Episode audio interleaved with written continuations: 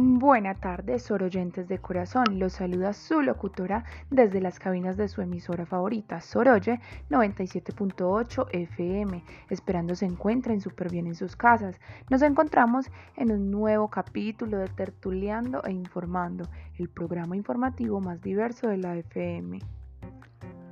Queremos que abras tus oídos, tu mente y todos tus sentidos a esta información que sabemos que te va a encantar. Para eso trajimos a una invitada muy especial, la doctora Marcela Cubides, la directora del Instituto de Sordos o INSOR.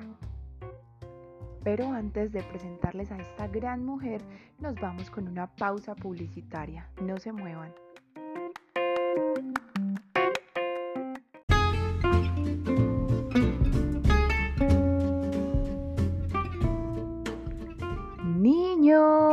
A desayunar. Mmm, cereal con miel. Perfecto para empezar mi día. Cereal de hojuelas de maíz endulzado con miel.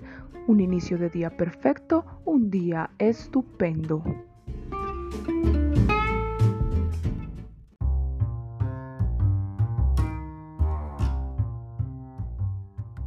Ahora sí, doctora Marcela, ¿Cómo está? Un afectuoso saludo por parte de todos los oyentes que están conectados a esta hora. Eh, sí, muy buenas tardes. Primero que todo, muchísimas gracias por la invitación. Es para mí un placer eh, estar aquí con ustedes, compartiéndoles un poquito de lo que nosotros somos y pues nada, muy dispuesta a contestar sus preguntas. Muchas gracias. Sí, doctora, el interrogante que tenemos es muy puntual, pues de acuerdo a las estadísticas recopiladas por la Asociación Nacional para Personas Sordas y el gobierno de los Estados Unidos, mm, se afirma que las personas sordas pues son mejores conductores que las oyentes.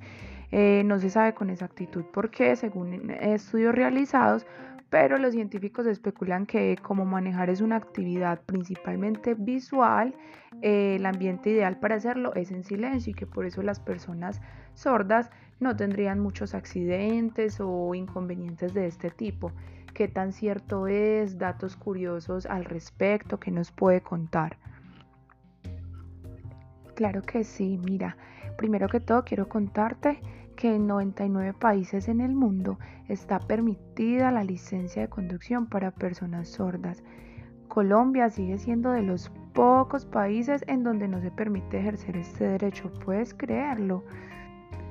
Es por eso que en el Instituto Nacional para Sordos, INSOR, de donde vengo, de donde soy directora, sustentó ante el Ministerio de Transporte la necesidad y el derecho que tienen las personas sordas de acceder a la expedición de la licencia de conducción, dado los ajustes pues que se han venido dando eh, actualmente frente a este proceso.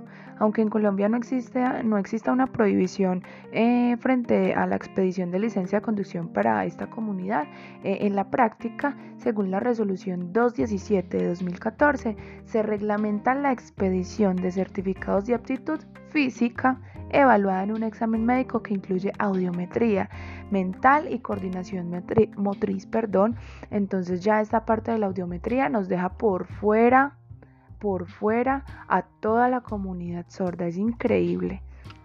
Sin embargo, el Ministerio de Transporte ha tenido una muy buena disposición en escuchar nuestros argumentos y este, en conjunto con la comunidad sorda confiamos en que se va a aprovechar la coyuntura actual en la que se está realizando la modificación a la expedición de la licencia.